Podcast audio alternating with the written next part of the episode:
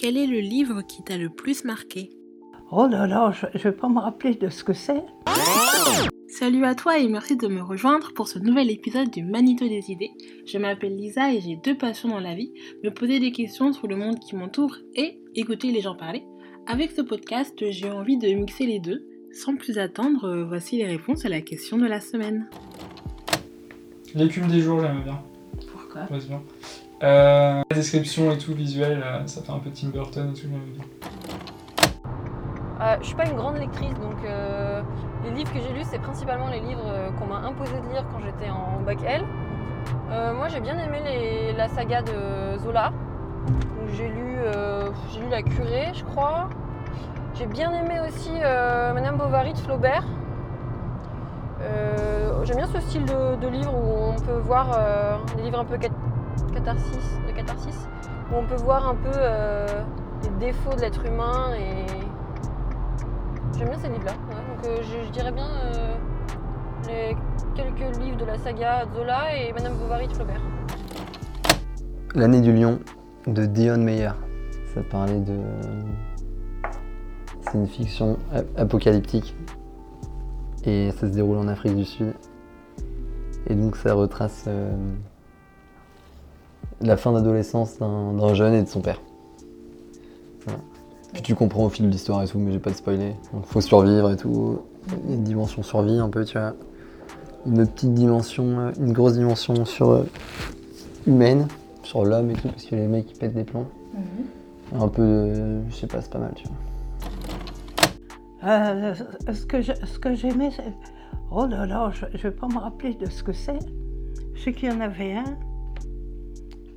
Les sans famille, il y a des choses comme ça, des, des livres euh, qui sont poignants, qui, qui font mal. hein. Je lis pas de livres, mais je lis les- la presse, euh, l'actualité, euh, mais pas de- des livres romanciers, non.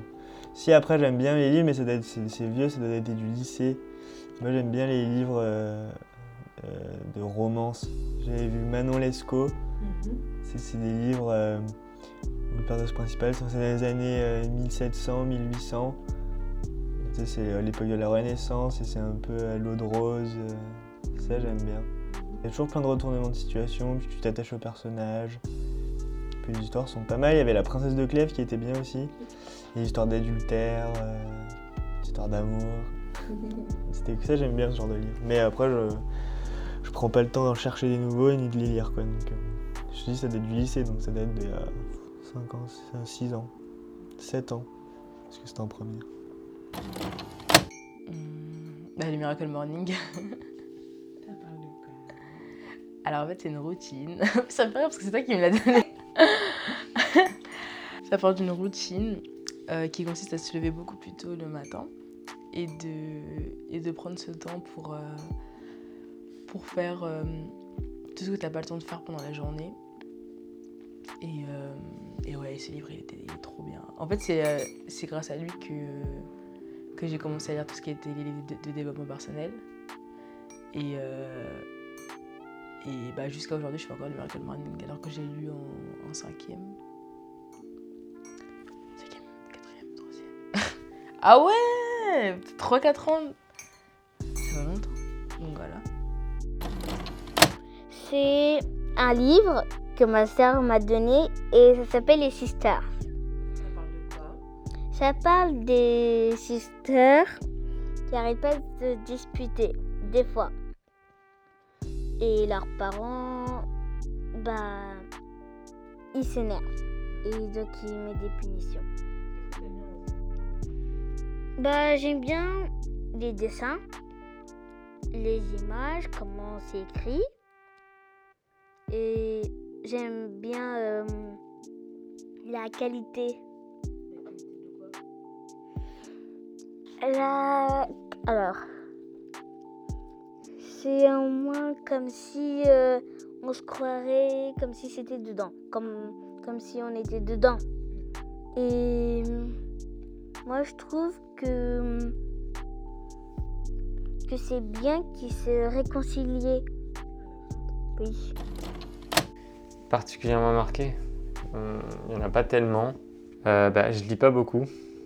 Euh, faut vraiment que ce soit un truc qui me qui m'accroche, même. euh, Enfin, je vais jamais en librairie ou à la Fnac. Je vais quand je vais au rayon euh, des livres en général, c'est plus manga ou choses comme ça parce que j'aime beaucoup la culture japonaise.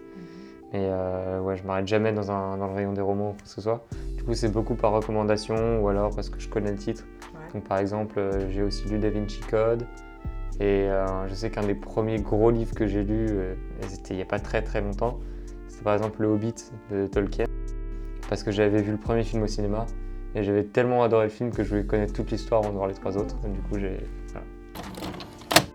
Bah, c'en est un que j'ai fait lire à mon copain, là, c'est Les perroquets de la place d'Arezzo, d'Eberic Emmanuel Schmitt, qui parle de toutes les formes d'amour et aussi de sexualité et tout ça, mais genre, euh, ça t'ouvre vraiment les, les yeux sur euh, plein de trucs et sans jugement, et donc euh, t'as un peu l'impression que tous les types de relations sont normales. Normaux, c'est mieux. Euh... Ça fait trop longtemps, les seuls livres que je lisais, c'était parce que j'étais obligé de les lire pour l'école. Donc du coup, euh, D'accord. Est-ce qu'il y a un film peut-être qui t'a marqué? Je peux en dire plusieurs? Ou je suis obligé d'en choisir qu'un? Non, vas-y, tu peux en dire. Ok. The Mask, j'adore ce film. Et euh... Toy Story et la ligne verte. Trop Le gars, le gars est bizarre. Le gars, j'adore le Mozart et la dubstep. Voilà. Et justement, qu'est-ce qui t'a plu dans chacun des trois Euh, la ligne verte, c'est plus le, le réalisme et euh, l'acting qui est ouf et l'histoire qui est magnifique. J'ai pleuré devant ce film comme, comme une merde, comme jamais j'ai pleuré. J'étais vraiment pas bien et je trouve que c'est important de pleurer donc c'est pour ça que j'ai aimé ce film. Euh, The Mask parce que c'est fou, je me retrouve vraiment dans Jim Carrey en fait. J'ai l'impression d'être tout fou, ça me fait, ça, me fait rire, j'adore, je connais par cœur. Et euh, Toy Story parce que c'est le film de mon enfance. Euh, j'ai cassé la cassette à force de le regarder, ma mère m'a dit la cassette elle est déglinguée et tout. Et parce que je trouve que c'est un peu. C'est l'enfance qui est omniprésente dans tous les films et moi j'aime bien garder l'enfant éveillé. Voilà, c'est pour ça que j'aime bien ces films. Hum, marqué Euh, Je pense au bonheur des dames de Zola. Parce que je le trouvais très actuel, très moderne, alors même que euh, il, euh, il traite d'un bouleversement économique, finalement. Avec l'arrivée, donc ce livre parle de l'arrivée des, des grands magasins en France, à une époque où euh, il y a euh, de nombreux petits commerçants, les grands magasins euh, apportant beaucoup plus de, diversité, de choix de produits, de vêtements, et moins cher. En revanche, c'est pas forcément de, la, très très bonne qualité. Donc ça, parle un peu des débuts du marketing, de la consommation de masse, etc., etc. Et ça retrace euh, une histoire qui est réelle et qui s'est passée donc à, à Paris avec euh, Boussico et euh, je crois que c'était le Bon Marché, le premier grand magasin à être arrivé. Et ça, parlait- ça me parlait beaucoup parce que c'est un peu euh, ce à quoi on fait face aujourd'hui par rapport à un sujet qui me tient à cœur, qui est la transition écologique et l'urgence écologique dans laquelle on est.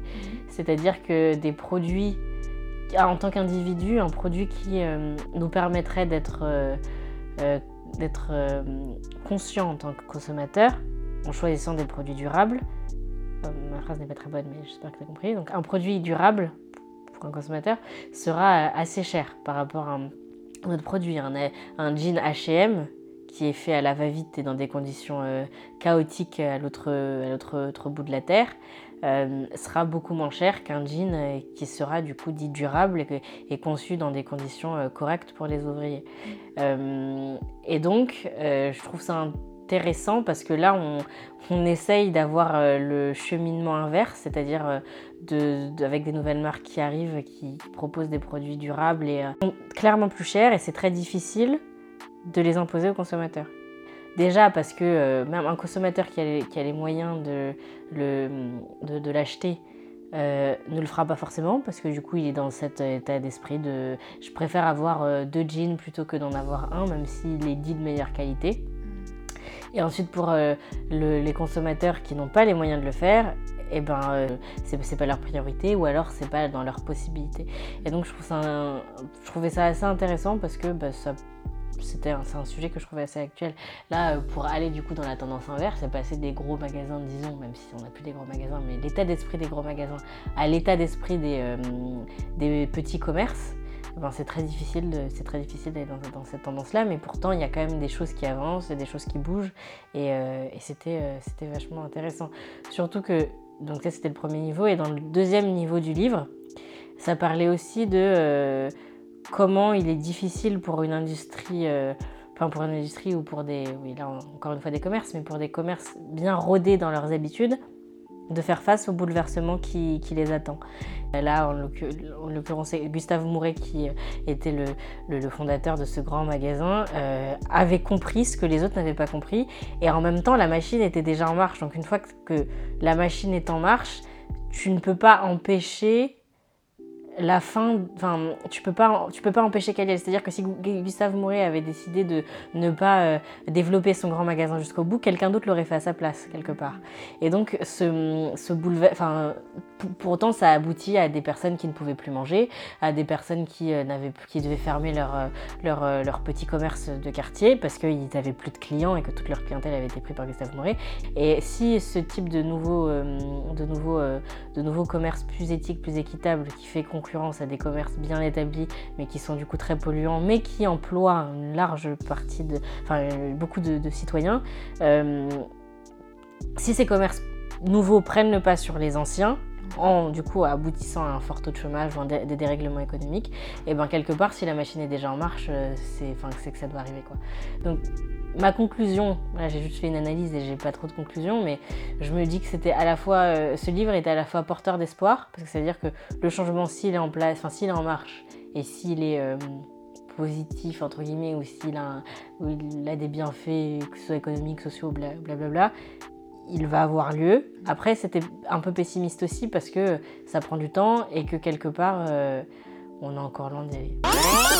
Voilà pour les réponses de cette semaine. Je te remercie d'avoir écouté cet épisode. Je serais curieuse de connaître euh, ta réponse, donc n'hésite pas à me la partager en commentaire ou par message sur Instagram. Si tu n'as pas trouvé de réponse qui te plaise ou te correspond, sache que c'est tout à fait normal. Dans la mesure où nous avons chacun des parcours de vie différents qui influencent notre manière de penser ou de voir les choses, les réponses vont être forcément différentes d'une personne à l'autre. Et justement, c'est ce que j'adore avec ce projet. Et si aujourd'hui tu n'as pas encore trouvé ta réponse à cette question, ça c'est aussi normal. Chacun son rythme. Ici, tu es juste là pour euh, écouter et profiter sans pression. Ça viendra quand ça viendra. Tout ce que je peux te conseiller, c'est euh, de t'écouter et de te faire confiance, car tu es la seule personne à savoir ce qui est bon pour toi. Pour finir, je tiens à remercier toutes les personnes qui ont gentiment répondu à mes questions, car sans elles, ce podcast n'aurait jamais vu le jour. Rendez-vous la semaine prochaine. D'ici là, n'hésite pas à te rendre sur Instagram où tu pourras retrouver plein d'exclus du podcast. Salut